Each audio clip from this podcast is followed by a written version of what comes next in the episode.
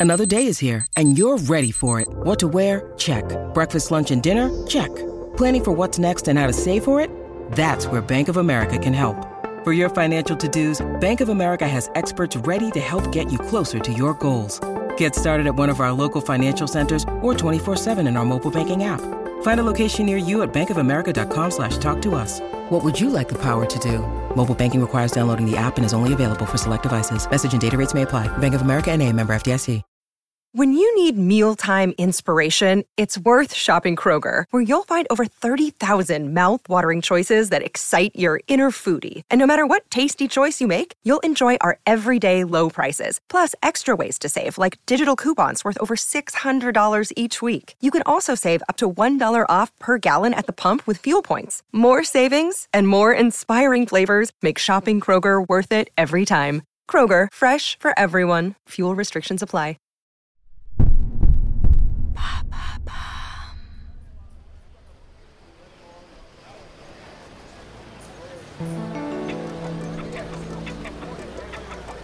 Printemps 1968 à Kingston. Sur les hauteurs de Russell Heights, la propriété de Johnny Nash, un chanteur de blues américain, se dévoile sous le soleil tropical. Bob, Peter Tosh et Bunny Wailer y pénètrent, guidés par l'excitation de l'inconnu. Rita les accompagne, car depuis quelques semaines, elle a rejoint les Wailers. L'atmosphère de la propriété, un mélange de culture jamaïcaine et d'influence américaine, semble promettre un avenir radieux au groupe. Johnny reçoit les Wailers avec un sourire chaleureux.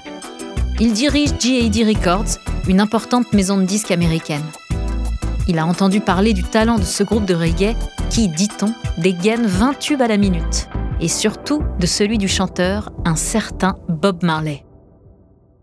À partir de 1968, la musique des Wailers connaît un premier succès international.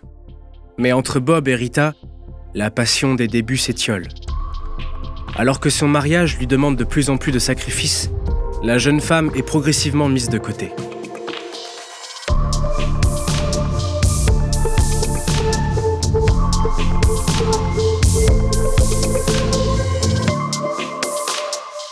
Vous écoutez à la folie pas du tout. Il y a des histoires qui ont défini notre vision de l'amour avec un grand A. Mais au-delà de la romance, il existe un envers du décor qu'on ne connaît pas toujours. Dans ce podcast, plongez dans les plus beaux moments d'amour. Comme dans les pires. Dans cette saison, nous allons vous raconter l'histoire d'un couple de musiciens, Rita Anderson et Bob Marley. Cet amour, né dans la pauvreté et marqué par la spiritualité rasta, a accompagné la légende du reggae jusqu'à son dernier souffle. Mais sur la route vers le succès, le chanteur a imposé bien des épreuves à la femme de sa vie. Bob Marley et Rita Anderson, épisode 2, Quand les illusions s'envolent.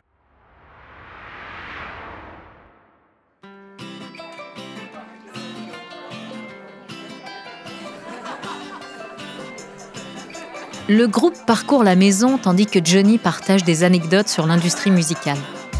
Ils finissent par s'installer à l'extérieur, dans le jardin, la vue époustouflante sur Kingston en toile de fond. En quelques minutes, Johnny leur explique son projet pour les Wailers. D'abord un album, puis des concerts à l'international. Un plan ambitieux qui devrait forger la renommée du groupe. Ces enfants de Trenchtown n'arrivent pas à y croire. Ça y est, ils y sont. Après des années de galère, leur plus grand rêve est sur le point de se réaliser. Après plusieurs rendez-vous dans la maison de Johnny Nash, le doute commence à s'immiscer dans l'esprit de Rita. Un jour, après des négociations particulièrement longues, elle ressort de la villa avec un poids sur la poitrine. En chemin vers la maison de Tati, elle finit par partager ses doutes à Bob. Franchement, en signant ce truc, j'ai l'impression de faire un deal avec Babylone. J'ai pas envie de voir notre musique et notre foi se faire malaxer pour coller au désir de quelques gros bonnets. Il y a des lignes, tu vois, des trucs sur lesquels on peut pas transiger. Et Bob, je sais que toi aussi, au fond de toi, tu le ressens. Bob, le regard perdu dans le vide, prend le temps de réfléchir aux paroles de Rita. Lui aussi ressent la tension croissante entre les aspirations artistiques et la préservation de leur identité spirituelle. En fait, c'est déjà un sujet de dispute au sein des Wailers. Malgré leurs réserves, le groupe ne peut pas renoncer à cette opportunité. L'instinct de Rita ne l'a pourtant pas trompé. GAD aime la musique des Wailers, mais leur spiritualité ne les intéresse pas. Dès que ceux-ci signent leur contrat, les valeurs Rasta sont vite perdues de vue. Johnny Nash est loin d'être un saint, et même si Bob Marley fait tout pour éviter de se compromettre, il est exposé aux drogues et aux travailleuses du sexe au quotidien. En un mot, à tout ce qu'il déteste. Pour le couple, c'est un premier pas vers la division. Leur belle unité se fissure. Progressivement, leur quotidien se marque de violentes disputes.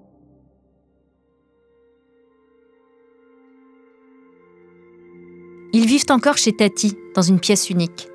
La tante de Rita est la colonne vertébrale de la famille, s'occupe des enfants et mène tout le monde à la baguette. À Kingston, la nuit s'étire doucement. Chez Tati, tout le monde se prépare. Rita s'apprête à accueillir la vie une nouvelle fois. Bob, assis à ses côtés, est complètement fasciné et un peu perdu. Tati apporte son soutien tout en laissant la sage-femme guider sa nièce. Des bougies diffusent une lueur douce. L'ambiance est sereine. Bientôt, le petit David vient au monde. La chambre s'emplit de joie et de soulagement. Tati sourit. La connexion entre les trois générations est palpable. Bob, les yeux humides, serre tendrement la main de Rita. Enfin, il a eu le fils qu'il attendait. Des enfants, Bob en aura beaucoup.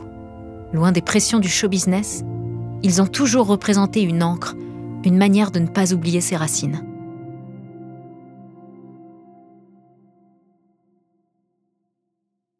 Avant de poursuivre cet épisode, nous voulions vous remercier pour votre écoute. Si vous voulez continuer de nous soutenir, abonnez-vous à la chaîne Bababam Plus sur Apple Podcast. Cela vous permettra une écoute sans interruption. Ou bien écoutez ce message de notre partenaire, sans qui ce podcast ne pourrait exister. Ne partez pas, on se retrouve tout de suite après.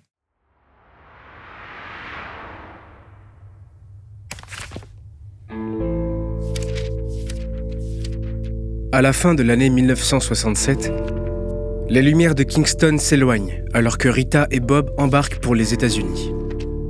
New York, à l'hôtel. Bob entre dans la chambre de Rita. Quand elle l'entend, elle lève les yeux vers lui. Ils sont pleins de larmes. Un magazine est ouvert devant elle, posé sur le lit. Dans le tourbillon de la promotion, la GAD a demandé à Bob Marley d'affirmer publiquement que Rita et sa sœur. La maison de disques a choisi de mettre leur mariage sous le tapis. Ils espèrent créer une aura glamour autour du chanteur, en capitalisant sur son succès auprès de la jante féminine. La jeune femme le découvre par hasard, en lisant une interview qu'il a accordée à un magazine quelques jours plus tôt. Et immédiatement, elle décide de confronter son mari. Bob s'approche et jette un œil à l'article. Rita, qui n'a pas bougé d'un centimètre, attend. Elle finit par lui demander des explications. Oh, ça Je l'ai lu aussi. C'est rien, ma chérie, c'est juste une histoire de business. Sois cool. Rita détourne le regard. Elle n'écoute même pas les justifications de Bob. Finalement, l'album promis par la maison de disques ne voit jamais le jour. Le contrat des Wailers prend fin à l'automne 1968 et Rita quitte le groupe. À l'époque, l'arsenal juridique qui protège aujourd'hui les artistes n'existe pas et les trois musiciens se rendent compte qu'ils ont été roulés dans la farine. Tout le monde rentre en Jamaïque, aussi fauché qu'au voyage aller. C'est le retour de la pauvreté et de l'absence d'horizon. Et aussi de la maternité. Car entre-temps, Rita est à nouveau tombée enceinte. Fidèle à elle-même, la jeune femme ne se laisse pas abattre. En 1971, elle décide de se rendre aux États-Unis pour travailler comme femme de ménage pour une riche famille bourgeoise. Là-bas, le quotidien est difficile. Loin de la Jamaïque, elle est malmenée. Ses enfants lui manquent et elle souffre de ne plus chanter. Pourtant, elle sait que sa famille a besoin de cet argent. D'ailleurs, Bob la dissuade de rentrer chez eux, alors qu'elle est enceinte jusqu'au cou et qu'elle s'éreinte pour gagner quelques sous. Bob, pendant ce temps, traîne avec ses amis à Trenchtown et ne ramène pas un rond à la maison. Pour la toute première fois, Rita doute de son mari. Leurs existences semblent prendre des directions opposées. Après de longs mois, elle finit par retourner en Jamaïque, son bébé Stephen sous le bras. À son retour, personne ne comprend pourquoi elle n'est pas restée aux États-Unis. Rita déchante. Tati lui apprend qu'en son absence, Bob découchait presque tous les soirs pour passer la nuit avec deux autres femmes de Trenchtown. Mais ce n'est pas tout. Elles sont toutes les deux tombées enceintes, en même temps que Rita. Bob se comporte comme un rasta dans son harem. Et ça, Rita ne le supporte pas.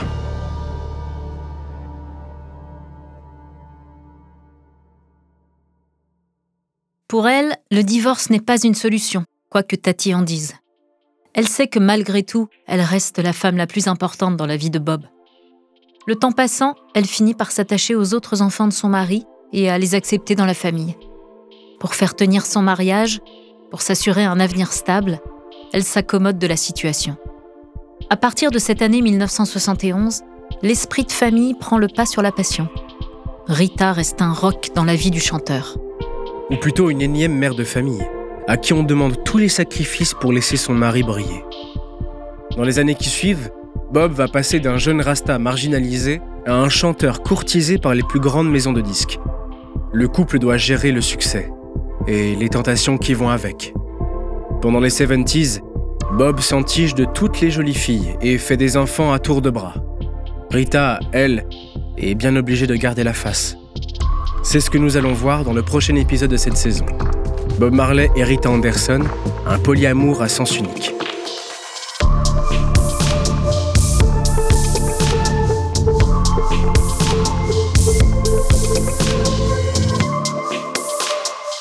Merci d'avoir écouté À la folie pas du tout, une production Bababam. Si l'épisode vous a plu, n'hésitez pas à laisser des commentaires et des étoiles sur toutes les plateformes d'écoute.